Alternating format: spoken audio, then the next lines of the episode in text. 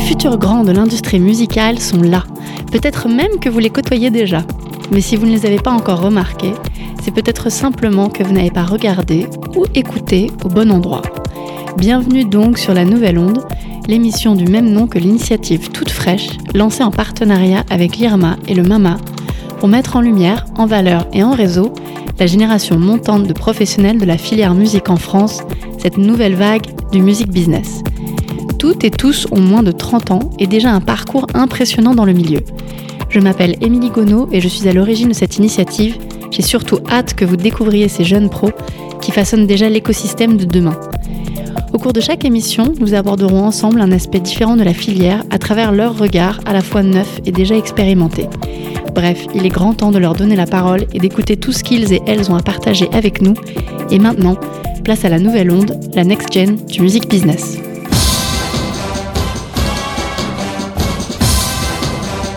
Ah, la magie du live. L'artiste, là, le public, présent, entre les deux, plus grand chose tant la rencontre est forte. Entre une émotion palpable, brute, immédiate, de la musique, des souvenirs pour l'éternité. Bon, parfois ça foire, mais on va partir du principe qu'on n'est pas là pour parler de ça spécifiquement. Mais sérieusement, combien de vocations sont nées en assistant à son premier concert? Le live est probablement le point de départ le plus spontané et évident pour la musique, que l'on soit artiste ou professionnel. Mais ça ne veut pas dire pour autant que ces métiers de l'ombre sont particulièrement connus. Alors, qui fait quoi et comment ça se passe? Pour y répondre, des, invités qui s'activent en coulisses Adela Poudlakova de Gexin, Jean-Noël Scherer de Cold Fame et artiste au sein du groupe Last Train, Lorraine Sinaev du festival Comme nous brûlons, Marie Middleton chargée de production indépendante, Melchior Caravaglio des BAM Productions, et enfin, mais pas des moindres, Paul Ruiz, ex-Purple Bass et fondateur de Bangkok Apps. Bienvenue à tous les six dans cette sixième édition de la Nouvelle Onde. Coucou Merci Salut Salut Est-ce que vous pouvez rapidement vous présenter, vous, la structure dans laquelle vous travaillez, si vous travaillez dans une structure, si vous êtes à votre compte, et quel est votre rôle? Alors, je vais. Oui, on, commence avec les personnes en studio au hôtel. Marie. Bah, allez, j'y vais. Donc, euh, je suis Marie. Je suis chargée de prod euh, pour plusieurs événements, dont le Fnac Live Paris, mais aussi le festival Aurore Montréal, euh, dont le but est de mettre en avant la scène canadienne. Donc, c'est-à-dire qu'on invite principalement des artistes canadiens à se produire dans plusieurs salles parisiennes. Et on met également en place trois journées pro, où on invite une délégation canadienne et européenne on organise des conférences, des showcases, euh, des ateliers, etc. Euh, avec ces deux délégations. Et le FNAC Live Paris, qui se déroule en juillet sur le parvis de l'Hôtel de Ville. Très bien. Lorraine Donc moi c'est Lorraine. Aujourd'hui je suis là pour Comme nous brûlons, qui est un festival féministe incandescent qui se déroule à la station Gare des Mines les 13, 14, 15 septembre 2019 euh, pour cette année. Ce sera la troisième édition. Donc le but c'est vraiment de mettre en avant les femmes et identifier femmes autour de. Enfin, c'est un festival pluridisciplinaire, donc on a euh, des concerts, des conférences, des ateliers, euh, des expositions, euh, pas mal de choses, des performances aussi. Et, et, donc au centre Comme nous brûlons, moi je suis chargée de coordination et du coup j'ai aussi un pied dans la prod et un pied dans la com. Super. Adela euh, bonjour, je suis ici pour euh, Geeksin. Je suis cofondatrice euh, de cette plateforme qui veut justement moderniser le booking de concert. Donc c'est très bien d'être dans cette émission parce que j'ai pas mal de choses à dire dessus. C'est parfait. Melchior Bonjour à tous. donc je m'appelle Melchior. Moi je travaille pour BAM Productions, un producteur de spectacles basé à Lyon. Et je m'occupe du booking et du management d'artistes. On a un catalogue d'une dizaine d'artistes. voilà. Super. Jean-Noël alors, Fame, c'est une agence de diffusion et de production de concerts qui est euh, basée à Lyon, euh, qui a été fondée historiquement par, euh, par les membres de mon groupe, mes camarades du groupe La Strain. on a un catalogue de groupes français qu'on dit en développement, comme Olitou, Tevani, Norma, bah, La Strain en fait partie aussi, et des groupes internationaux comme, dont la notoriété est un peu plus installée, hein, comme Asteroid Galaxy Tour, comme Crocodiles comme euh, DTSQ par exemple. Euh, on est aussi promoteur local à Lyon sur des soirées qu'on appelle les messes. Euh, c'est des soirées mensuelles qui mettent en avant la guitare, le rock, la prise de risque scénique. C'est généralement des artistes internationaux qui chantent en anglais, qu'on a envie de mettre à l'honneur voilà, sur ces soirées messes. Et toutes ces messes conduisent à un événement, un rendez-vous, on va dire, majeur qui s'appelle la messe de minuit, qui est un nouveau festival à Lyon, qui se tiendra du 19 au 21 septembre prochain. à l'épicerie moderne, au transborder, au périscope, qui sont des salles qu'on a investi régulièrement sur les soirées messes. Et puis voilà, je crois que je crois que c'est déjà pas mal. Moi, je suis euh, voilà, je suis gérant de, de Coldfame au quotidien, mais je suis aussi euh, booking agent, donc je monte des tournées pour les groupes euh, de notre catalogue en parallèle à la direction. Super. Polo? Bonjour à tous. Alors euh, moi j'ai bossé pendant trois ans et demi là pour Bob et le Web, avec lequel on a développé un logiciel qui s'appelle Bob Booking, euh, qui est utilisé par la plupart des producteurs de spectacles et des producteurs de tournées, donc tous les tourneurs qui vont vendre des artistes à des salles, des festivals, etc. Et euh, voilà, le principe c'est un logiciel euh, où on peut gérer tous ses contacts, se souvenir de ce qu'on s'est dit, gérer toutes les factures, les contrats euh, de, différents artistes avec des, des calendriers partagés et une grosse base de données de tous les lieux, euh, de tous les lieux de fes- festivals, salles en fonction de leur capacité, etc. Et moi, gérais Purple Base, qui était la même chose, mais pour tous les artistes indépendants qui n'ont pas de tourneur, on leur a fait une version super light du, du truc. Et donc, j'ai quitté euh, Bob euh, il y a un, deux mois maintenant. Et euh, maintenant, j'ai déménagé sur Bangkok, en Thaïlande, pour lancer un, un agenda culturel en ligne qui s'appelle Bangkok Haps, avec un H et euh, qui va répertorier tous les événements euh, en gros de la ville, que ce soit des festivals, des concerts, des, des expos d'art, euh, et- et- etc. C'est Voilà. très gentil de nous appeler depuis la Thaïlande. Merci. On va, on va commencer vraiment à rentrer dans le vif du sujet et par clarifier peut-être les termes qu'on va employer au cours de l'émission. Alors, c'est quoi le booking, un booker ou une bookeuse? C'est quoi la différence avec un chargé de production ou une chargée de production? Jean-Noël Tout le monde utilise un peu les mots euh, qu'il a envie, voilà, pour désigner ce qu'il a envie. Euh, chez nous, par exemple, en tout cas chez Colfame, le booker et le chargé de production, c'est deux personnes qui ont un métier radicalement différent. En fait, hein, c'est des, autres métiers. Et puis ça dépend de quelle production entre guillemets on parle.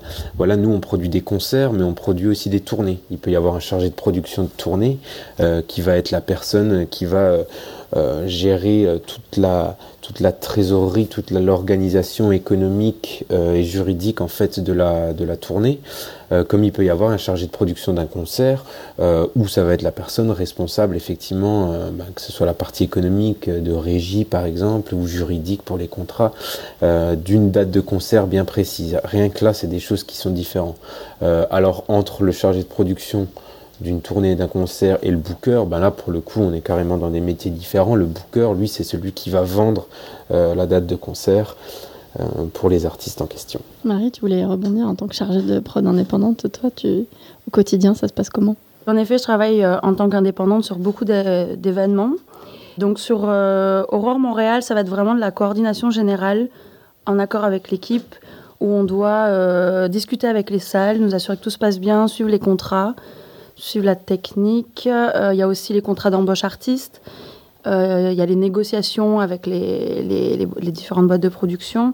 Sur le Fnac je vais avoir plus euh, un profil technique, on va dire, c'est-à-dire que euh, je, je vais superviser l'embauche de tous les techniciens. On va négocier des devis avec des prestataires pour que tout se passe bien en sécurité. Euh, sur les structures, Ouais, Ça fait beaucoup de choses. ça fait beaucoup de choses, oui. Alors que sur des événements comme Printemps de Bourges ou Rock en scène, ça va être plus de l'accueil artiste. Donc là, c'est plus simple, c'est-à-dire que on reçoit un rider, on regarde ce dont a besoin euh, l'artiste, euh, ce, ce qu'il souhaite pour se sentir bien sur son concert, et, et on remplit des caisses avec des. C'est c'est- c'est ça. Il y a ça aussi. On donne des boissons, on donne à manger pour que les personnes se sentent bien, parce qu'il faut se rappeler que les artistes sont euh, assez souvent sur la route. Et c'est aussi un travail, c'est fatigant. Et notre travail, finalement, c'est de s'assurer que tout se passe bien pour eux, euh, pour qu'ils puissent assurer le concert et se sentir bien sur scène euh, et sur l'événement. Mmh, ça, ça très bien, effectivement. Euh, Melchior, toi, tu, tu, tu, tu travailles beaucoup avec des chargés de production. Euh, oui, tout à fait. Je fais, euh, je fais moi-même un petit peu de production aussi. Et oui, Effectivement, euh, effectivement, ils font tout pour qu'on puisse, euh, que les artistes puissent se sentir bien sur la route. On les remercie.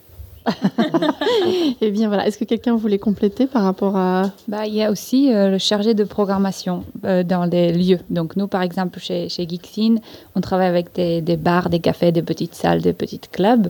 Et là, dans ces structures, donc c'est quelqu'un qui est euh, chargé de programmation. Donc quelqu'un qui fait la programmation soit une ou deux fois par semaine, soit tous les jours de la semaine. Et toi, Polo? Ouais, bah, je dirais tout simplement qu'un un booker, c'est celui qui ou celle qui va vendre l'artiste, qui va être l'intermédiaire entre l'artiste et la salle ou le festival. Euh, le booking, donc c'est l'acte de, vendre des artistes à des salles et des festivals. Et puis euh, chargé de production, ça va être euh, tout ce qui va être après. Euh, une fois que la date est, en place, ben, la chargée de prod ou le chargé de prod va euh, gérer tous les aspects euh, logistiques, comment on y va, comment, voilà, qui va être l'intermédiaire entre la salle et l'artiste une fois que la date est vendue. Bah, Merci pour ce résumé. Effectivement, souvent, quand on parle de production, on arrive vite sur euh, un mot qui rime avec, qui s'appelle programmation. Polo, du coup, toi, euh, par rapport à ça, si tu voulais compléter ta définition, euh, la personne qui s'occupe de la programmation, c'est qui, c'est quoi? Ah bah, le, le programmateur ou la programmatrice, c'est la personne que tous les bookers essaient d'être ami-ami avec, on va dire, euh, qui on va essayer de, vendre la date et c'est le programmateur qui va choisir, en général avec le directeur ou directrice, qui, qui va jouer euh, chez eux, à leur festival ou, ou dans leur salle. Hmm, Lorraine Nous, en fait, euh, les bookers, on a, enfin, on a des relations évidemment cordiales avec eux, mais euh, en fait, ça dépend aussi de quelle, euh, quelle structure, en fait, vu que euh, les bookers, nous, viennent pas nous voir directement. Pour le festival, c'est nous qui allons les chercher. Et comme on est sur des économies euh, assez euh, précaires, en fait, on peut le dire, du coup, on est des fois dans des bras de fer où il y a un peu de, il y a du manque de compréhension, en fait, entre nous qui avons des budgets assez ridicules et en fait le booker qui lui évidemment défend son artiste et ça on le reconnaît tout à fait mais qui du coup essaye de nous le vendre au prix fort Euh, par exemple avec comme nous brûlons c'est arrivé plusieurs fois qu'en fait euh, vu qu'il y a quand même une portée politique une portée féministe euh, si on passe enfin d'ailleurs c'est certains bookers qui nous disent en direct avec l'artiste et du coup l'artiste euh, est beaucoup plus enclin à baisser ses prix euh, pour venir euh, dans un dans cet acte politique en fait Ah, C'est intéressant la question de. Il y a des moments où on peut dire je programme, mais en fait je, je, je passe en direct et pas forcément avec la personne qui fait le booking. Ouais, par exemple, nous, ça nous est arrivé avec Ella Hatton, où son booker comprenait tout à fait euh, nos, nos problèmes, en fait.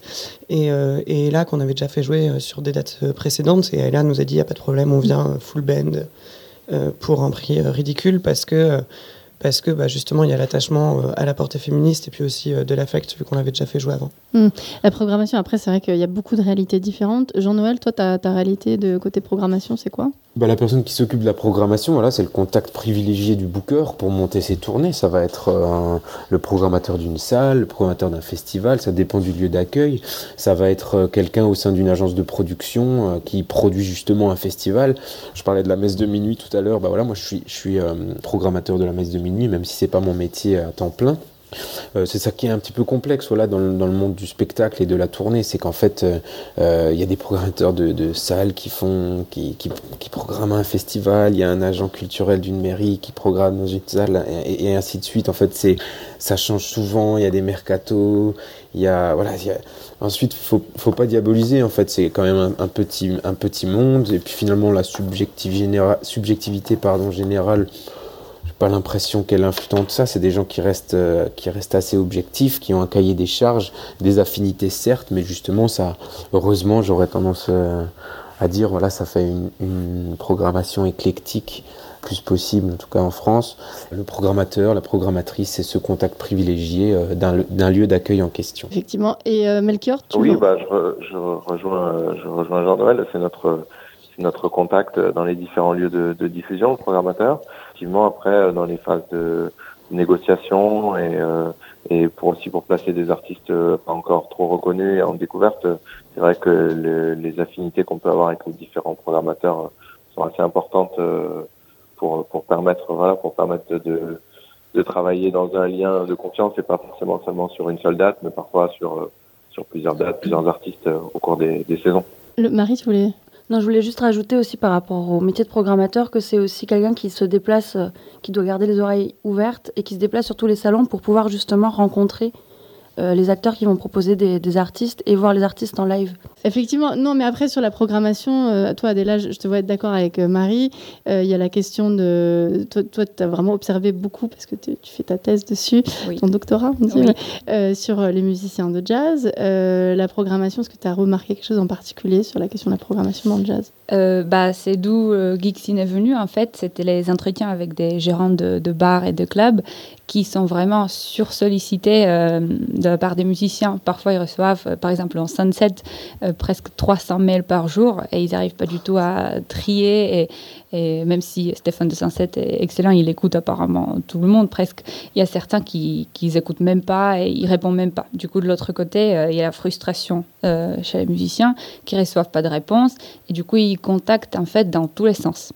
Euh, on va encore en reparler des, problématiques euh, concrètes, mais il y a des musiciens qui sont tellement frustrés qu'ils envoient un mail et ils font même pas leur recherche avant en fait. Euh, c'est un groupe de rock, elle envoie le mail, voilà, on cherche les dates, on veut jouer chez vous, et ce mail atterrit dans les boîtes mail des, des gérants de clubs de jazz. Et par exemple, du coup, chez Geeksin, les musiciens peuvent trier par genre musical euh, les, les salles dans lesquelles ils recherchent des dates. Donc en fait, pour euh, expliquer ce qu'on fait, euh, est une plateforme euh, sur laquelle les musiciens peuvent trouver et postuler directement à des dates de concert. Donc on veut vraiment moderniser le, le booking de concert et enlever toute cette partie échange de mails, coup de fil. Euh, pour simplifier euh, tout ça. Ça me fait penser qu'il y avait toute, toute la question autour de la magie du live, etc. Parce que ça, c'est les coulisses. Je suis tombée sur un article récemment qui se demandait un petit peu euh, bah, ce qu'on attendait encore d'un concert en 2019.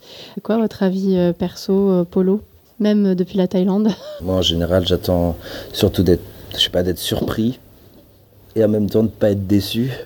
Euh, donc, euh, être surpris dans le sens où euh, où il y aura peut-être un, morceau, deux morceaux que je connais pas.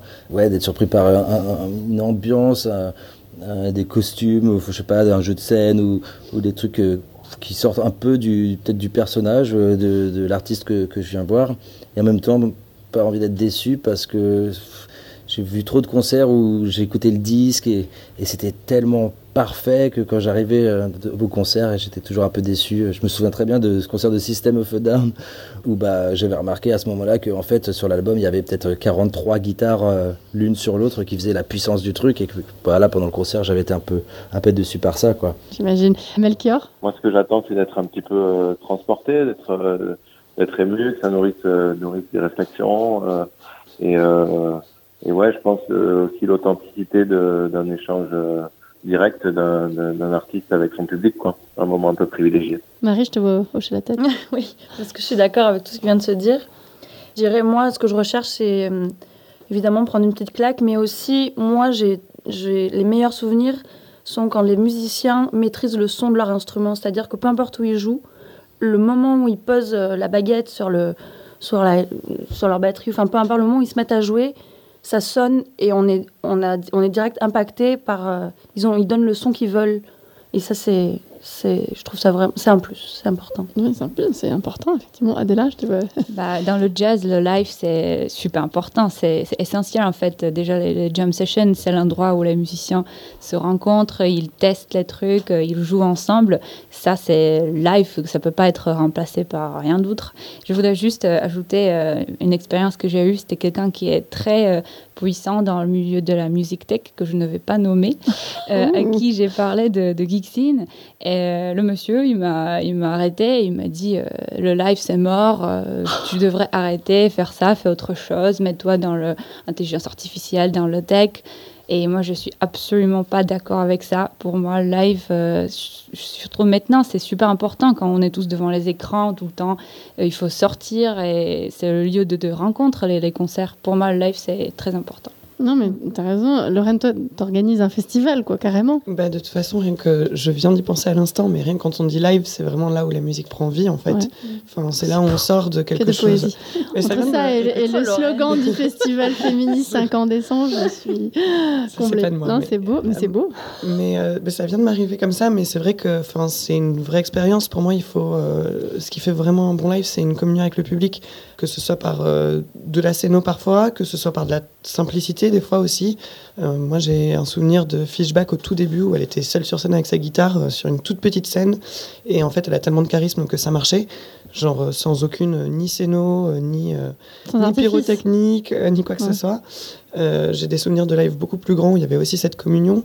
En fait, il y a pas de, pour moi, il n'y a pas de formule magique. C'est vraiment en fait que l'artiste arrive à transmettre vraiment ce qui, bah, ce pourquoi il est là. Jean-Noël, toi, tu es à la fois euh, gérant, patron, fondateur de Coldflame, mais tu es aussi artiste.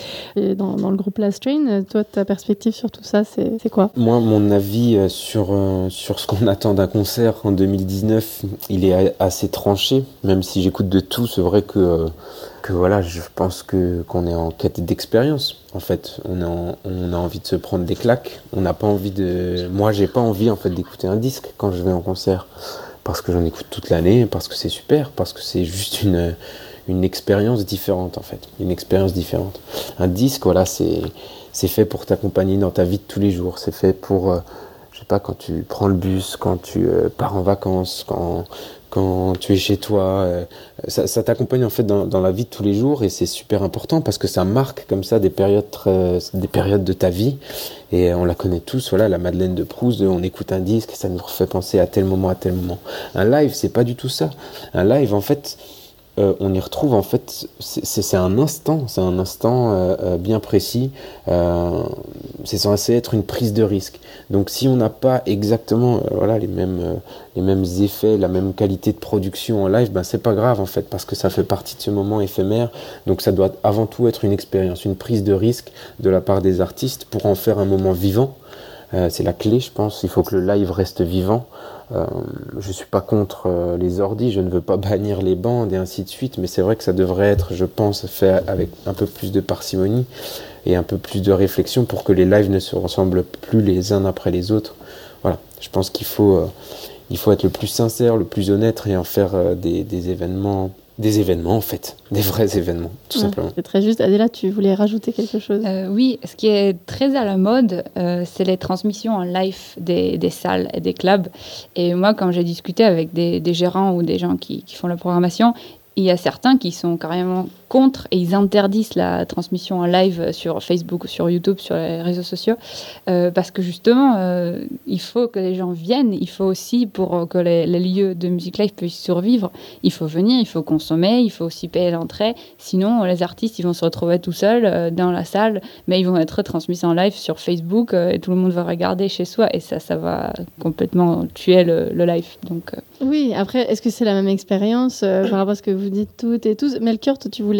Euh, Non. Par rapport à ce que vient de dire Adela ouais, sur la question de- du live Euh, euh, filmé, retransmis. Ouais, c'est une bonne question. Je sais qu'il y, a- il y a pas mal de, de startups qui ont essayé de faire des choses dans ce sens-là, que ce soit de l'audio ou de la- de l'audio plus vidéo. Euh, je sais pas trop. Je pense ouais, effectivement, c'est pas tout à fait la même expérience. Après, je suis pas sûr que ce soit hyper pertinent. Ouais, je pense que c'est mieux de se déplacer. Je suis plutôt d'accord avec ça. Avec ça. Je pense, que c'est- et je pense aussi qu'on n'est peut-être pas représentatif de la population française ou mondiale ou d'où qu'elle vienne, Mhm. puisqu'on est tous là-dedans et qu'on, je pense qu'on on- on va avoir des concerts plus que la moyenne, mais quand même. Moi, je me demandais aussi euh, comment vous la décririez cette scène live en France, Marie? Des fois, je me dis, c'est tout le temps pareil. Et en fait, quand je creuse un peu, je me rends compte qu'il se passe plein de trucs partout. C'est juste qu'il faut savoir changer de scène et de réseau. C'est-à-dire que si on va dans des festivals euh, les- qu'on connaît bien, les Eurokéennes, euh, Rock en scène, mais qui sont des, des beaux festivals, mais que derrière, on passe euh, à la station, on passe une soirée ou, ou dans un petit club niché ou je sais plus où c'est, il y a un- un- le cirque. euh, une Le cirque électrique. Ouais, euh, non mais c'est c'est incroyable là-bas, le lieu est magnifique et on voit des voilà des artistes euh, qui ont rien à voir avec avec ce qu'on peut voir notamment sur les, les conventions. Je sais pas si je devrais dire ça. Les conventions. Ah, les, Mais, les euh, salons professionnels Ouais, les Oui. salons professionnels, mais Pour, pour que les gens soient repérés en tant qu'artistes par des tourneurs, etc. C'est ça que tu veux dire exactement. Et en ce sens-là, euh, je trouve je la trouve très variée et je je prends plaisir aussi à avoir des artistes qui se rencontrent et qui viennent pas forcément, qui jouent pas forcément le même style. euh, dans leur projet, mais quand ils se rencontrent, ils créent quelque chose et ils s'enrichissent de leurs influences mutuelles. Lorraine? Moi, je suis pas tout à fait d'accord. Enfin, par exemple, l'année dernière au Mama, j'ai été vraiment. euh, donc, euh, on va euh, on expliciter un terme euh, pratique, c'est les showcase festivals, qui sont ces festivals professionnels où en fait c'est les concerts des futures têtes d'affiche. C'est là où les programmateurs des gros festivals ou des grosses salles viennent faire leur shopping.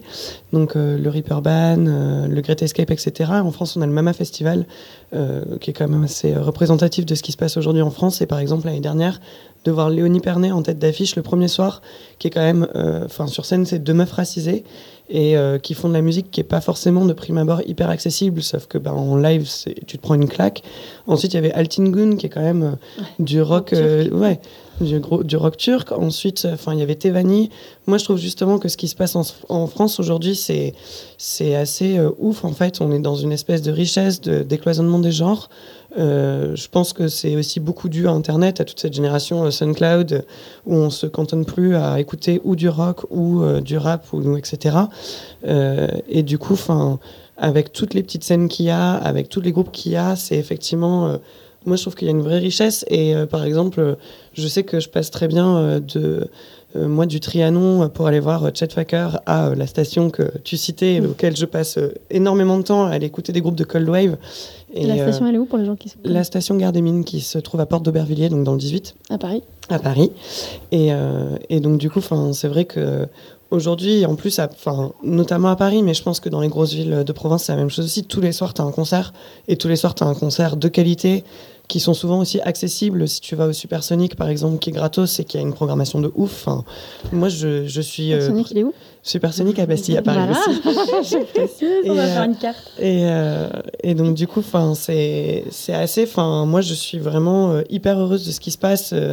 Le live, qu'on enfin, on sait que c'est devenu en fait un moyen de subsistance euh, avec le streaming qui rapporte rien aux artistes. Et aujourd'hui, c'est par ça que, par ça, le merch, la vente en direct euh, sur Bandcamp notamment. Et, euh, et du coup, c'est ouais, c'est ouf ce qui se passe, je trouve. Mm. Melchior, tu le vois toi en tant que. Euh, je suis d'accord avec euh, la, la grande diversité ouais, des, des, des projets et je pense qu'il y a de plus en plus de projets. Aujourd'hui, c'est aussi euh, de plus en plus facile de, de faire de la musique. Il y a, il y a moins de, il y a moins de, de besoins techniques pour enregistrer de la musique. Du coup, euh, les projets arrivent un peu à se faire connaître et du coup euh, à monter des lives, à, à jouer un peu partout. Il y a aussi euh, un- une augmentation du nombre de, de gens qui se déplacent pour voir des concerts et il faut pas l'oublier. Mm. Euh, et ça, c'est c'est assez, euh, c'est assez chouette. Après, le problème qu'on a, c'est c'est plus euh, des questions de concentration de la valeur où, où effectivement Ça, les, ouais. les billets. On va en reparler. Ah, on va en reparler. Ah, non, mais t'as raison. Voilà. Non, non, mais t'as raison. On va, Ouais. on va en reparler parce qu'effectivement, c'est un vrai sujet. Ouais, bah peut-être j'attendrai qu'on en reparle. Ah non, non, mais euh, non, je voulais pas du tout te casser dans ton élan. Mais euh, d'autant plus que toi, euh, t'es plutôt sur de la scène euh, française, enfin chanson française. C'est intéressant. Est-ce que tu as des groupes qui sont particulièrement intéressants à suivre euh? Ah, évidemment. Évidemment. Euh, du coup, ouais, non, je fais pas exclusivement de la, de la chanson française ou de la musique en français, mais c'est vrai que j'ai quelques projets euh, euh, très intéressants dans ce domaine-là, euh, notamment MPL et puis Melba, qui sont deux projets dont je fais le management Mhm. et qui sont en français. Mhm. Donc, on Melba est plutôt de la pop en français. Mhm. Disons, ça se rapprocherait peut-être un petit peu de, de Clara Luciani, le projet de ce, de ce type. Et puis MPL, un mélange, un métissage entre de la chanson, euh, une dynamique un peu plus spoken word euh, Hmm. dans, dans le phrasé. Enfin voilà. Ouais, c'est super. Adéla, toi, t'es plutôt sur... on revient sur le jazz. Oui, c'est ma spécialité. Euh, donc moi, je trouve que la scène jazz en France est absolument excellente. Vous avez vraiment des festivals euh, comme euh, Jazz à Vienne, Jazz à Marciac, euh, Jazz à la Défense, Jazz à la Villette, euh, Jazz à Parc Floral. Il y a énormément Jazz. de choses. Jazz quelque, Quelque chose, jazz le nom de la ville. Ouais. Nice Jazz Festival, il y en a plein. Et, et la scène club, euh, bah, notamment à Paris, vous avez toute une rue, euh, rue, de, rue de Lombard. Vous avez Sunset Sunset, euh, le Baiser Salé et le Duc de Lombard. Euh, c'est vraiment super ce qui se passe. Après, moi j'aime bien aussi les petites salles comme Caveau des Oubliettes ou les petites comme ça. Tu disais, euh, vous avez, parce que tu. Oui, je suis d'origine tchèque, mais euh, Voilà, non, mais c'est très bien. Jean-Noël, toi, c'est plutôt sur le rock La scène live en France, elle n'a jamais été aussi riche, j'ai l'impression qu'aujourd'hui, même s'il y a quelques esthétiques, je pense, qui, qui sont peut-être pas mis de côté, mais simplement moins euh, représentées médiatiquement. Euh, mais ça a toujours été le cas. Euh, et en l'occurrence sur le, rock, qui est un style me tient tout particulièrement à cœur, j'ai l'impression qu'il y a quand même pas mal de porte-étendards en ce moment. Euh, je pense à The Psychotic Monks, je pense à Lizzy Strata, Pogo Car Crash Control, Johnny Mafia.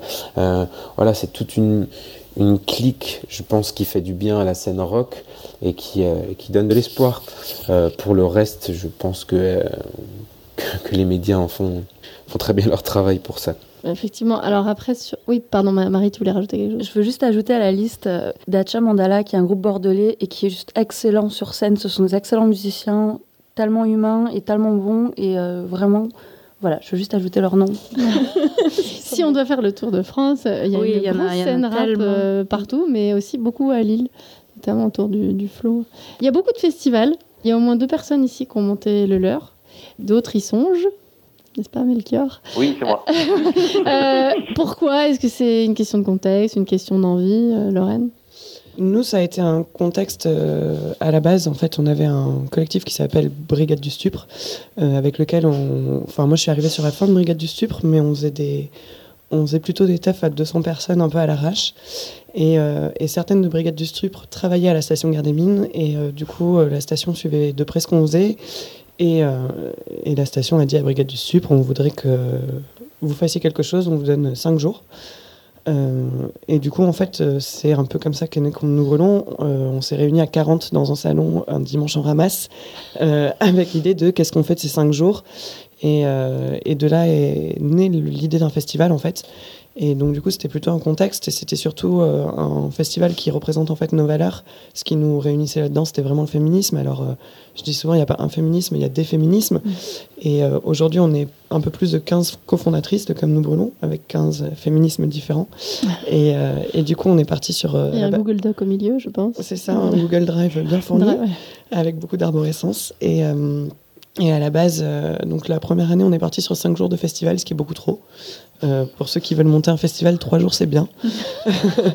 3 jours c'est bien, c'est suffisant. Ouais. Euh, on n'avait jamais fait ça. On a eu la chance d'avoir déjà euh, donc la station qui nous a accueillis avec déjà une scène, déjà un bar, etc. Donc on part pas de rien. Mais il a fallu apprendre à, à faire un peu tout le reste, même si on a des chargés de prod dans le, dans le projet, des chargés de com, etc. Et, euh, et voilà, nous, c'était vraiment euh, ce contexte-là et cette envie vraiment de valoriser euh, aussi bien des, donc les femmes et les minorités de genre qui sont trop souvent mis de côté. On voit tous les programmateurs de festivals qui disent euh, ils trouvent pas de femmes à mettre sur leur line-up. On leur prouve que c'est de la fainéantise en fait. Euh, les femmes, elles sont là et, et avec des projets qui déchirent. Et aussi, bah, du coup, des, des musiques, enfin des genres musicaux plutôt underground. Donc on a euh, aussi bien, euh, la- enfin, l'année dernière, on avait de la pop trash euh, par Misketa qui est italienne. On avait du rap islandais avec Countess Malaise. Et on a les meufs de la chasse qui sont marseillaises et, euh, et qui font, euh, faut voir en live en fait. Melchior, je t'entendais. euh, Euh, oui. Euh, d'accord. j'étais- J'étais assez d'accord sur le fait que- qu'il y a plein de femmes qui font, qui font des super projets et que- qui ne sont pas assez en valeur. Et Merci. mettre en je trouve des très beaux projets. Tu es un homme féministe et nous te remercions. Et, euh, non, et du coup, c'était sur le, sur le, ouais, sur les, les, de pourquoi faire un festival. Ouais. Euh, bah, moi, je, en fait, le dernier festival, il y a plein de, de formats, d'événements différents qui peuvent être mis. Mais euh, moi, ce que j'aime bien dans les festivals, c'est notamment les, les festivals en plein air sur des sites un peu fermés ou qui sont en fait des, des, des lieux éphémères où il se passe des choses pendant le temps de, de deux ou trois soirées.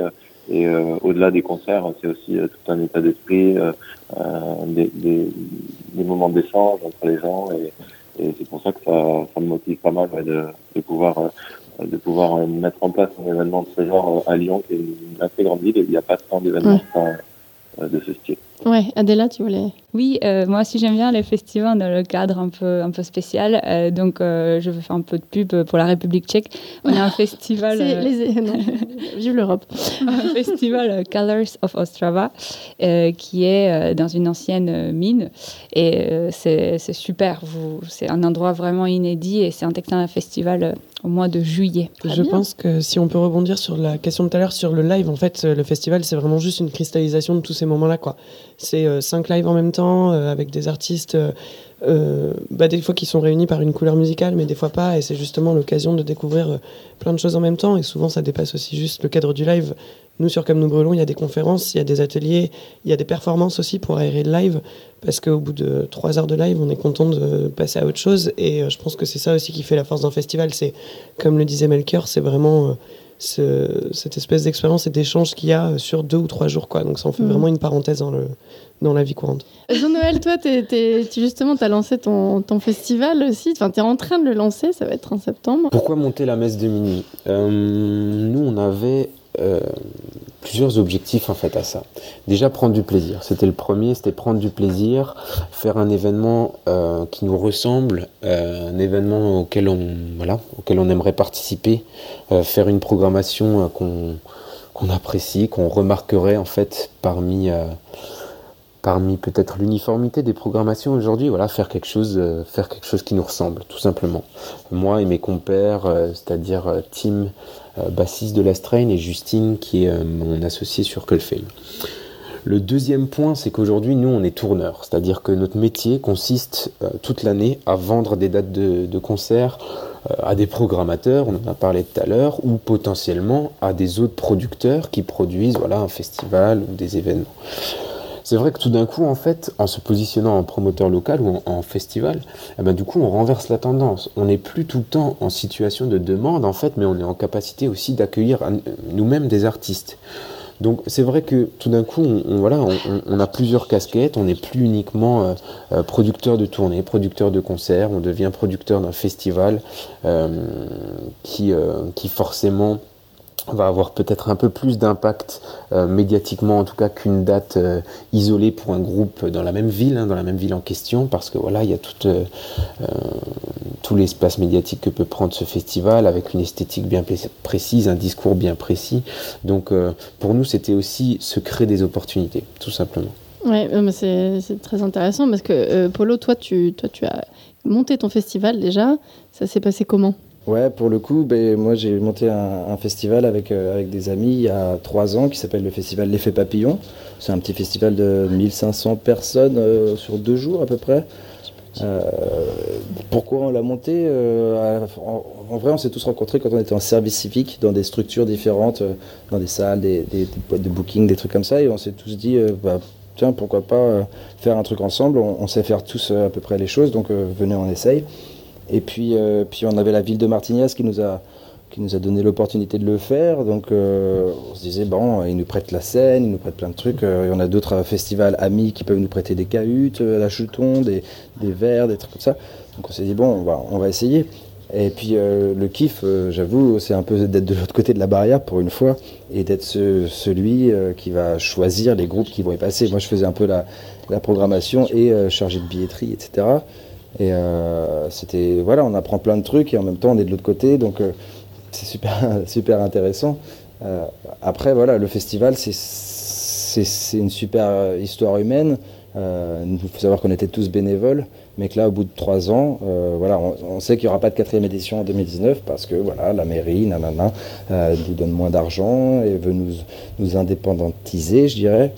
Du coup, ça devient bah, très complexe, on a beaucoup moins d'argent, on pouvait déjà pas trop payer les artistes, il y avait plein d'artistes qu'on on s'arrangeait, c'était des potes, on, trouvait des moyens, et alors que nous quand on était artiste on voulait pas ne pas être payé, mais, euh, mais ouais là ça devient, ça devient compliqué, euh, ça devient très compliqué de, de, monter une quatrième édition d'un festival comme ça, donc rien que le faire pendant trois ans sur un petit festival de 1500 personnes, c'est déjà super dur.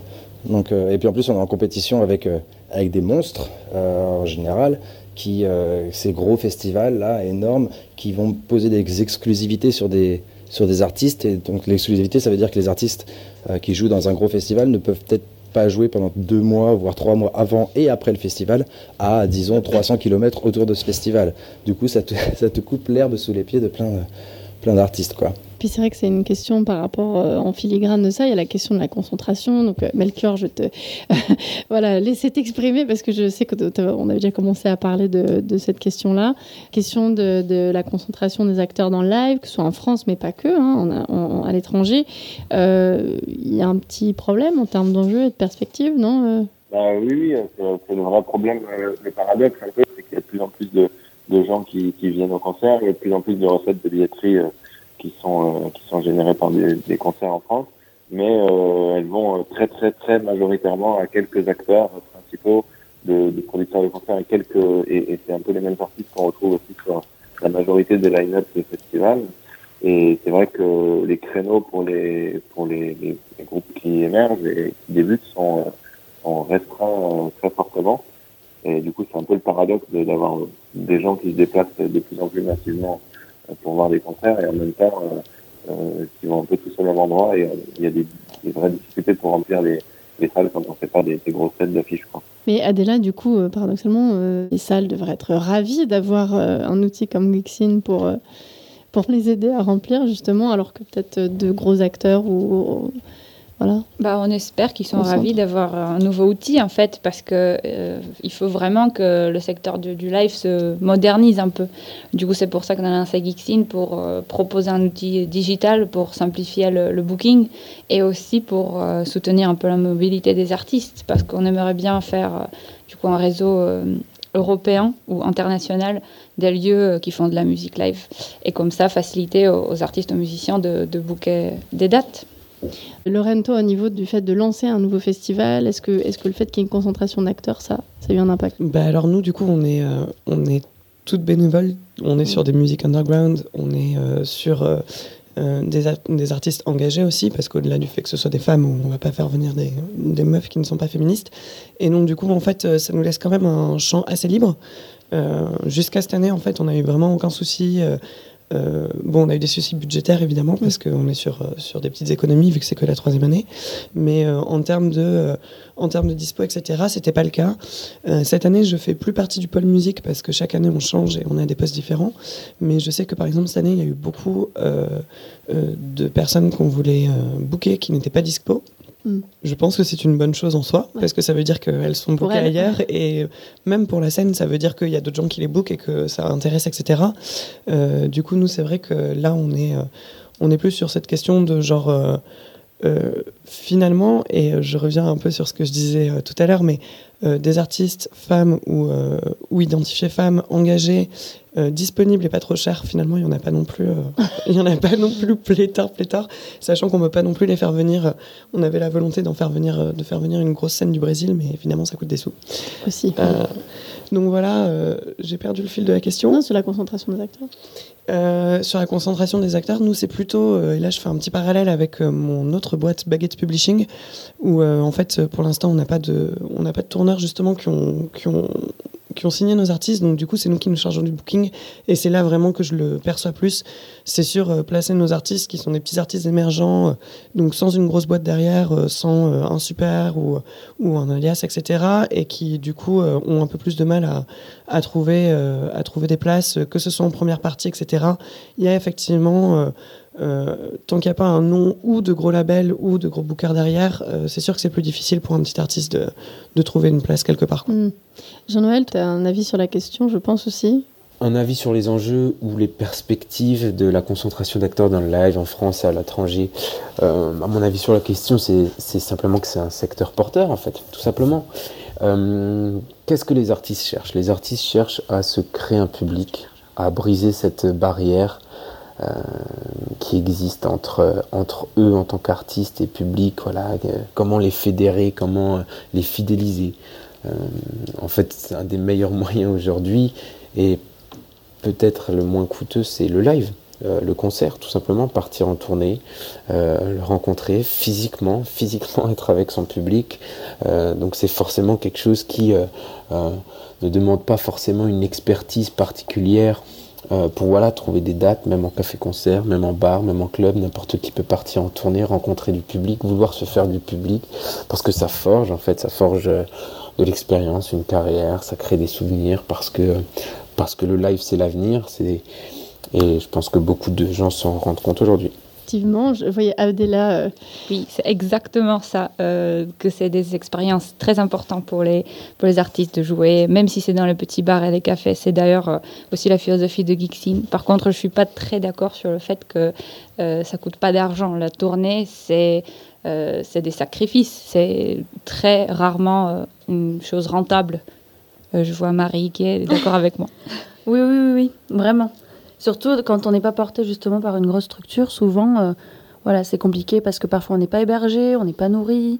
C'est des réalités euh, qu'il faut pas oublier. Et en effet, c'est l'artiste qui investit ou le petit entourage qui y a autour. Et ça prend du temps avant d'arriver à, à se rémunérer. Lorraine? Après, du coup, euh, on parlait d'initiatives, etc. Moi, j'ai l'exemple d'un groupe qui est signé sur Baguette qui s'appelle Charlotte Fever. c'est un c'est un tout jeune groupe. On a sorti leur tout premier EP euh, en novembre de l'année dernière. Et en fait, ils ont déjà fait, euh, voir plusieurs fois, toutes les petites et moyennes, euh, enfin, petites moyennes salles de Paris. parce qu'ils ont la niaque, parce qu'ils sont hyper pros, parce qu'ils sont aussi hyper sympas. Et ça, ça compte aussi, le, rapport du groupe avec les techniciens, etc. Et qui démarche, ils démarchent, ils démarchent. Et il y a une vraie motivation derrière. Et, ça, bah, mine de rien, ça paye dans une certaine mesure. Non, mais c'est, c'est- après, moi, il y a un mot qu'on n'a pas finalement beaucoup dit, mais que tu viens de dire, c'est la question de démarcher. Dès là, toi, c'était vraiment dans cette perspective-là que vous êtes placé avec Gixin. C'est ça. Bah, c'est ce que j'ai dit, euh, Geeksin, justement, on veut, on veut moderniser le démarchage des lieux, de, le- comment trouver des dates. Mais sur ce qu'ils disaient Lorraine euh, et Marie, euh, sur la tournée aussi, ce qui est bien, c'est de euh, s'associer ou de collaborer avec un groupe local et se trouver, du coup, soit pour la première partie, pour la deuxième partie, un groupe local. Parce que ce qui est problématique quand on voit les, les groupes venir de l'étranger, à Paris, ils ne veulent pas les programmer parce qu'ils ont peur qu'ils ne vont pas ramener du monde, parce qu'ils n'ont pas le public local. Et du coup, ce qui est très bien, c'est de se trouver euh, un groupe avec lequel euh, vous faites un concert ensemble. Dans le jazz, ils sont très forts là-dessus parce qu'ils forment euh, carrément des quartets euh, avec des musiciens, chacun qui vient de- de- d'un autre pays. Et après, ils vont, ils font une tournée ensemble et chacun dans son pays a son public. Oui, j'ai un très bon exemple à ce propos. Rachel Tarien, une, tr- une trompettiste excellente du Canada, qui est une machine d'ailleurs parce qu'elle book euh, plein de tournées. Aujourd'hui, elle arrive à être entourée. Bref, tout ça pour dire que euh, elle venait régulièrement en Europe. Et en fait, elle, a- elle s'entendait tellement bien avec des artistes européens et français que là, elle a, elle a monté un nouveau quartet et vient d'enregistrer un album à Paris et elle a maintenant son entourage à Paris. Et donc, c'est, je trouve que c'est un exemple, euh, un Ouais. très bon exemple pour illustrer ce que tu viens de dire. Ouais. Melchior, toi, au quotidien, sur, euh, sur le- les conseils que tu peux donner, parce que toi, tu es plutôt de ce côté. Effectivement, c'est compliqué de, de trouver des dates. euh, Comme euh, disait Adela, les lieux sont, sont vraiment sursollicités. Il y a beaucoup plus de, de, de demandes que de, que de places et de soirées euh, pour faire des concerts dans les, Mm. dans les petits lieux. Euh, mais du coup, euh, je pense que ce qui est bien, c'est de, de, de faire un démarchage euh, voilà, organisé, euh, de relancer aussi bien les gens, de se déplacer chaque fois que c'est possible dans les lieux pour rencontrer euh, les gens, pour mieux identifier leurs problématiques et savoir si, euh, si ce qu'on propose est adapté euh, à l'endroit. Merci Melchior. Effectivement, euh, Polo, toi, tu as bossé chez Purple Base où il y avait ça au cœur de, de, de la problématique euh, dans ton quotidien. Est-ce que tu as des conseils que tu peux donner pour euh, les artistes qui veulent trouver des dates? Ouais, il y a deux, trois conseils que je pourrais donner.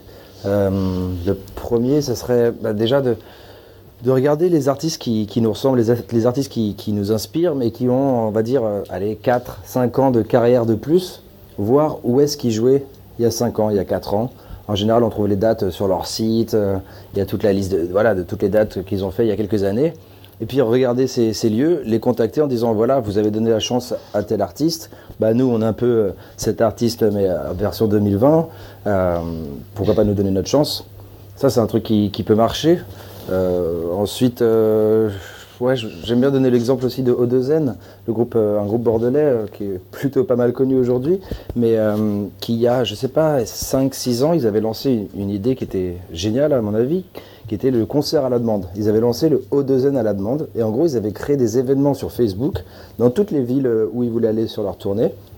Et ils avaient dit à leurs fans, bah voilà, inscrivez-vous à l'événement, dites si, si on passe par chez vous à cette date, est-ce que vous vien- viendriez Et euh, en fait, les gens se mettaient en mode, oui, je participe, je participe. Et ensuite, ils allaient voir les salles en disant, bah regarde, tu vois, on a déjà un événement sur cette période-là, euh, on a 1000 personnes qui sont intéressées.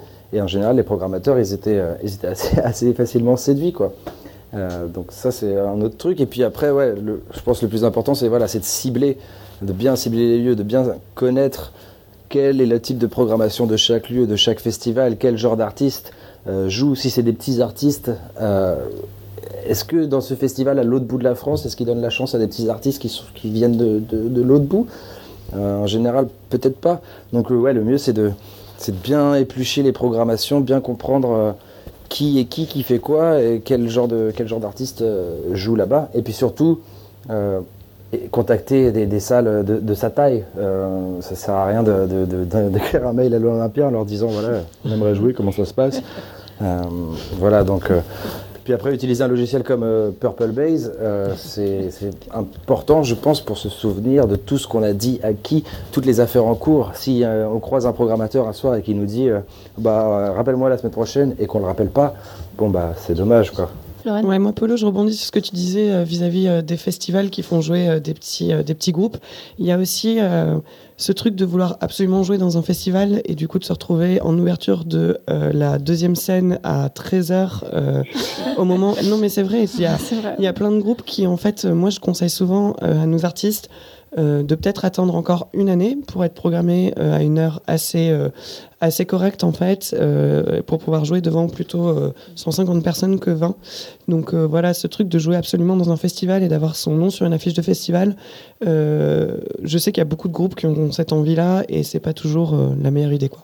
Non, mais c'est des bons conseils. Après, j'imagine que ça s'applique aussi euh, bien en France qu'à l'étranger.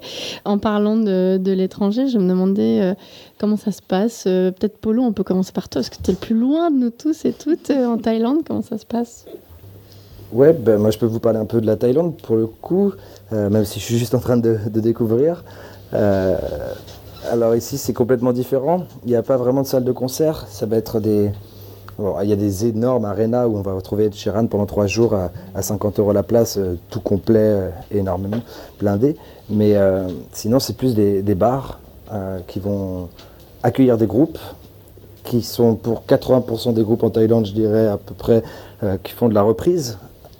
Parce qu'il faut savoir que le, les Thaïlandais, on va dire, enfin, le marché de la musique en Thaïlande est surdominé par les majors donc les Thaïs ont envie d'entendre les chansons qu'ils entendent dans la radio, donc les groupes sont des groupes de cover. J'ai un pote qui joue dans, un, dans plusieurs groupes de cover, tous les musiciens ont plusieurs groupes en fait. Euh, et euh, il me dit, ouais, nous on est payant entre 30, 40, 50 euros le gig par musicien. Donc on est loin des 89 euros.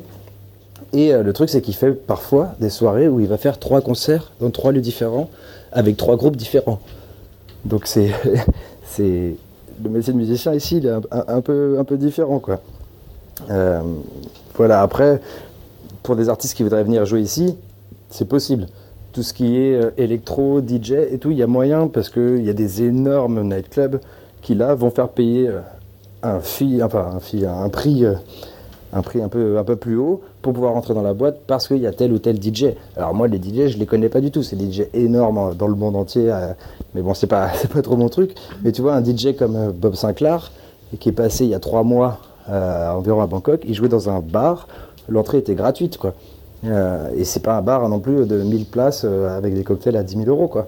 Donc, j'essaie encore de comprendre comment, comment ça se passe ici, mais euh, venir jouer en Thaïlande, c'est possible, plus facile quand on est DJ. Euh, sinon, il faut plus voir ça comme, euh, bah, comme des vacances, quoi. On part en vacances et puis on va aller faire peut-être quelques gigs qui vont nous payer un des trois billets d'avion de, sur de notre trio, quoi. Donc, mais j'espère pouvoir vous en dire plus quand je connaîtrai un peu, un peu mieux tout ça, mais ça a l'air bien, bien différent en tout cas, on y compte bien. Euh, Adéla, toi, tu, parlais de bah, ces musiciens de jazz euh, déjà, euh, propices à cette façon de faire que, qu'on voit sur les musiciens en Thaïlande, mais aussi tu parlais de la mobilité des artistes que vous voulez favoriser. du coup, euh, c'est pas que sur la France en fait, c'est une initiative par rapport à. Euh, est pour l'instant à Prague, Paris et Bruxelles, mais on aimerait bien rajouter d'autres villes très rapidement du coup, pour parler un peu de la scène euh, en République tchèque, par exemple, c'est très bien euh, si vous voulez y jouer. Euh, après, du coup, comme disait Polo, les économies sont différentes, on n'a pas euro. Donc, en République tchèque, à Prague, par exemple, vous serez payé 1000 courants tchèques par gig. du coup, ça vous fait 40 euros. C'est pas énorme. millénaire. vous avez plein de bières euh, gratuites peut-être, donc euh, si ça vaut le coup. Euh, après, du coup, sur la scène jazz, ce que j'ai remarqué pendant mes recherches, du coup, pendant mon doctorat, ce qui était très intéressant, c'était la scène norvégienne. en Norvège, en fait, le, jazz, la scène est super structurée. Ils ont le centre de jazz dans tous les coins, en fait, même dans le nord où il n'y a même pas de, il, il se passe rien. Ils ont un centre de jazz. Donc moi, j'étais assez impressionnée et j'aimerais bien que la France soit République tchèque s'inspire de cette structuration. Et ils collaborent tous ensemble, ils s'organisent pour les tournées, ils se soutiennent et c'est vraiment très bien. Euh, Marie, toi, tu es très axée Québec? Oui, Canada, mais très Québec. Non, non, mais c'est vrai, c'est vrai. Je suis surtout au Québec, mais j'essaie d'aller de plus en plus au Canada anglophone. Ah bon, d'accord. Oui, alors euh, souvent le Canada est assez idéalisé. Donc je, je vais remettre les, pendules à l'heure. non, euh, en fait, il faut, savoir que le, Canada est un très grand pays. Et c'est compliqué de tourner là-bas parce que déjà, en effet, l'économie est différente aussi parce que c'est le dollar. L'économie est différente tout court parce qu'il n'y a pas l'intermittence, il y a pas, c'est pas les mêmes, les mêmes schémas. Et euh, tourner au Québec, souvent on n'est pas hébergé, on n'a pas de backline, on n'a pas de, on n'est pas nourri. C'est vraiment euh, débrouille-toi et on est, on est payé au chapeau quoi. Ça, ça ressemble beaucoup à ce qu'on disait sur l'émission précédente euh, sur l'événementiel sur les, An- les Anglais qui, ah qui ouais. sont très mal Non mais accueillis. c'est Ouais. horrible. Mm. Oh là là, en Angleterre aussi c'est. Mais oui oui oui. Et euh, après, bon, je connais surtout le Québec, donc je vais parler de ce que je connais un peu. Euh, ce que j'ai remarqué, c'est qu'aussi cette réalité-là euh, renforce la solidarité entre les musiciens. Ils travaillent, tout le monde se connaît en fait là-bas, même euh, entre pros, tout le monde se connaît. Les, les, alors on dit les gérants, c'est les managers, les agents, les bookers, Euh, les musiciens, tout le monde se connaît, tout le monde s'entraide, tout le monde se parle. Et sur les événements, les gens sont vraiment investis, c'est-à-dire qu'ils vont au concert, ils vont écouter et, et ils gardent les oreilles ouvertes. Oui, le Québec, c'est ouais, ouais, fantasmes que je- tu. Oui, pardon. Euh, mais en effet, pour les artistes français, c'est assez complexe parce qu'on remarque souvent, il va y avoir un, groupe très connu en France qui va vouloir tourner au Canada et il va arriver au Canada et en fait il va repartir un peu de zéro. C'est-à-dire qu'il va refaire des clubs de 100 personnes, 200 personnes qui seront pas remplis et il va être un peu déstabilisé par ça. Et parfois il y a un peu ce décalage. Mais c'est vrai que souvent, il y a des artistes. euh, enfin, quand on voit chaque année, il y a une saison culturelle franco quelque chose. euh, euh, quand il y a l'année de tel ou tel pays, c'est, justement, je pense, les institutions ont tendance à venir essayer de compenser pour que ce- cette descente, on va dire, en termes de, de- de développement, de notoriété, soit peut-être un peu moins, euh, moins forte et, et que aussi il y ait cette espèce de- d'expansion. Et puis il y a le bureau export, etc. sur euh, Mm. voilà, l'ouverture à l'international. Il y a quand même des aides et surtout, d'ailleurs, le gouvernement canadien euh, aide beaucoup les, ces, ces artistes à venir euh, en Europe. Il y a un, un fort soutien. Oui, mais comme il y a le bureau, il y a le bureau, non, comme il y a le bureau export qui justement effectivement a toute une politique euh, d'appui à la promotion, à l'exportation des, des artistes français euh, à l'étranger. Il y a Lorraine qui fait cœur avec les, avec les mains. Melchior, toi, t'as- t'as- par rapport à l'étranger, est-ce que tu as, beaucoup de, de choses à, à partager sur le sujet? Bah, du coup, ouais, moi, j'ai un peu bossé euh, avec euh, le Canada, la Suisse, la Belgique pour les artistes francophones avec lesquels je travaille. Mhm. Parce que du coup, euh, le, le fait que les textes soient en français euh, et, euh, et que ça défende voilà, cette idée de la francophonie, elle est partagée par, par plusieurs pays. Quoi. Mm. Euh, et puis après, moi, je m'occupe plutôt dans l'autre sens de, de la tournée en France pour un artiste euh, Oui. québécois Ouais. qui s'appelle Émile- Bilodeau. Mhm. Et du coup, euh, c'est euh, c'est aussi intéressant de, de travailler dans ce dans l'autre sens aussi, de, de faire venir des, des Ouais. étrangers, de développer leur euh, leur carrière euh, sur le- en France, parce qu'effectivement, euh, ils peuvent être ils peuvent avoir des, une grande notoriété euh, ailleurs, et puis euh, en fait, quand tu changes de territoire, bah, faut tout repartir de zéro, quoi. Ouais. Donc euh, c'est un, un challenge qui recommence. Marie, tu voulais. Oui, je rebondis. Le gros challenge aussi, c'est l'administratif. C'est euh, des deux côtés, autant Canada que France. C'est des- beaucoup de papiers, c'est des visas. euh, ça change tous les ans. C'est vraiment compliqué. Il faut se tenir informé. On n'est jamais sûr qu'on fait la bonne chose. Pourtant, on fait vraiment de notre mieux. Et c'est Mhm, vraiment compliqué. Et euh, par rapport aux artistes étrangers aussi, pour venir en France, on a la réputation, surtout dans le milieu jazz finalement, et euh, de- d'être le marché le plus compliqué à, Percer à percer. Mm. Et, euh, et par rapport au Québec, il y a de plus en plus d'échanges, mais euh, souvent, on n'est pas les meilleurs pour être sur l'échange. C'est-à-dire qu'on nous, on regarde où notre intérêt se trouve. Si on n'a pas d'intérêt, on n'y va pas. Alors que, en tout cas, les Canadiens, et je pense d'autres, euh, sont vraiment dans un vrai rapport d'échange, c'est-à-dire, bah, écoute, comment tu peux m'aider? Moi, je vais t'aider. On trouve des solutions ensemble et on bâtit de ça une collaboration, euh, une Mm. bonne collaboration. Pas de la concurrence, quoi. Pas de concurrence, non. Mm. Jean-Noël, toi, tu, tu montes beaucoup, beaucoup, beaucoup de tournées à l'export de, de tes groupes. euh, Euh, comment ça se passe à l'étranger? Ben, c'est différent dans chaque pays. Euh, c'est des économies différentes, c'est des, c'est des mentalités différentes, c'est des possibilités, des opportunités radicalement différentes. Voilà, les, les Anglais, les Américains ne, ré- ne réfléchissent, n'agissent pas du tout pareil, ne produisent pas les tournées de la même façon. Euh, j'ai eu la chance de partir souvent en Asie, au Japon, en Inde, en, Ch- en Chine, au Vietnam, en Birmanie. C'est des, pays qui, dans lesquels on ne réfléchit pas de la même manière sur la production euh, euh, de concerts. Euh, voilà, c'est- tout le temps différent. C'est et du coup, ça crée une richesse, en fait, une richesse de, pensée, une richesse de méthode de travail, euh, une richesse culturelle qui est certaine et qui est super intéressante. Et, euh, et voilà, évidemment, ça dépend des objectifs, mais il n'y a rien de plus formateur, il n'y a rien euh, de plus complet et de plus plaisant que d'aller tourner à l'étranger. Du coup, je, rebondis là-dessus dans le sens où je, pense qu'on a déjà abordé beaucoup, beaucoup de choses. On va être obligé de finir, mais il y a une dernière question que, je voulais vous poser. C'était euh, bah, pour quelqu'un qui veut se lancer un peu dans, tout ce qui est euh, production de spectacle, booking, programmation. C'est souvent le truc qu'on va faire, programmateur, programmatrice. Mais euh, qu'est-ce que vous donneriez comme, conseil à, à quelqu'un qui veut, qui veut aller dans les métiers du spectacle? Marie? Euh, Fais-toi confiance, n'oublie pas qui tu es et tout va bien se passer. C'est beau. Lorraine Bah, sur la coordination générale et sur le, la prod, c'est surtout euh, beaucoup d'organisation en fait. Il faut réussir à être rigoureux et organisé. Et, et moi, c'est vraiment euh, deux atouts qui me, qui me facilitent la vie dans, dans ce que je fais. Tu rêves en Excel? Je rêve en Google Sheet, oui. Melchior?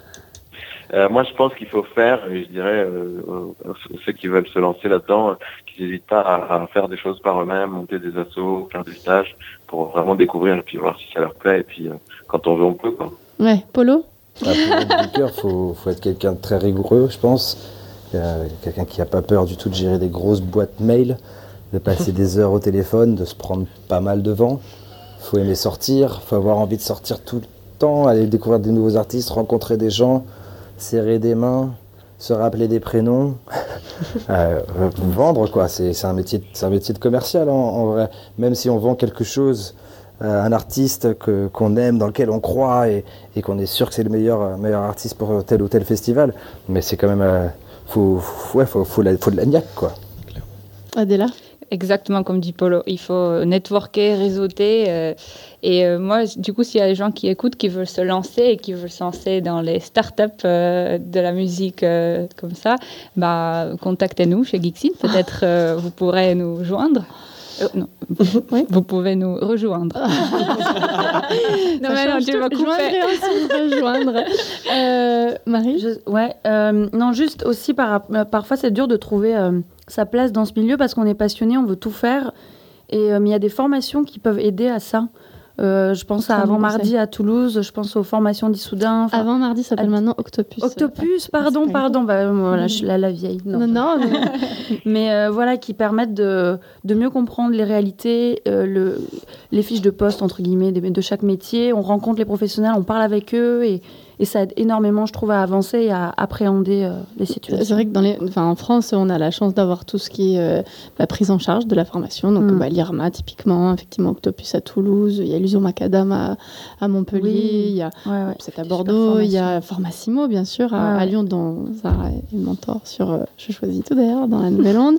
Euh, voilà, à Lille, il y a le village, il y en a beaucoup. Effectivement, c'est c'est des choses qui sont à portée de, de toutes et de tous. Mm. Donc, pour se former, après, il y a aussi toutes les éditions IRMA sur les livres par rapport à la documentation, mais après, il y a des gens, il faut, enfin, moi, moi, j'encourage les gens personnellement à, à vous suivre toutes et toutes euh, pour voir un peu comment ça se passe sur les réseaux sociaux de vos quotidiens, hein, mais euh, Lorraine, voulais Ouais, les... moi je rebondissais sur ce que disait Melchior parce que les formations c'est chouette, mais en fait il n'y a rien de mieux que le terrain en fait. Je pense qu'on est, beaucoup vrai. dans la musique, et on en parlait mardi, je pense qu'on est beaucoup dans la musique à en fait euh, avoir débarqué là-dedans sans trop savoir euh, justement où se placer comme disait Marie. Et en fait euh, au final, enfin la place, euh, voilà, si on est plutôt commercial, on sera plutôt booker. Si on est plutôt euh, qu'on rêve en Google Sheet, on sera plutôt chargé de prod. Enfin voilà, et la place en fait c'est vraiment expérimenté, c'est passé par un peu euh, par un peu tous ces postes-là. Et au final, enfin, on se rend compte aussi qu'on se retrouve à faire beaucoup de choses qui se croisent et, et qui sont très perméables les unes avec les autres, en fait. Je pense qu'on va lancer un quiz. Et tu es plutôt Google Sheet et tu es, tu es donc euh, programmateur, chargé de production. Euh, Melchior, tu voulais rajouter quelque chose? Euh, bah non, je crois pas. Non, non. Marie, pardon. Oui, non, juste aussi, euh, bon, ça dépend de l'âge qu'on a, mais Pôle emploi fait des. des il y a l'immersion en entreprise, ça dure un mois, ça coûte rien à la structure. Je précise parce que parfois il y a des petites structures qui aimeraient vraiment former des gens et qui en ont pas les moyens parce que voilà. Et grâce à ça, euh, bah, vous pouvez venir passer un mois dans une entreprise et, et voir comment ça se passe. Et c'est sûr, c'est pas payé, mais au moins on Ouais. peut s'enrichir. Et on va donner le mot de la Enfin. fin à Jean-Noël, qui est, qui est à la fois artiste et, euh, et organisateur, de, producteur de spectacles. Jean-Noël Les seuls conseils, le seul conseil que je peux donner à quelqu'un qui veut se lancer dans le métier du spectacle, ce serait de, de retrousser ses manches en fait, de retrousser ses manches parce que c'est tout bête, mais il n'y en a pas assez qui le font.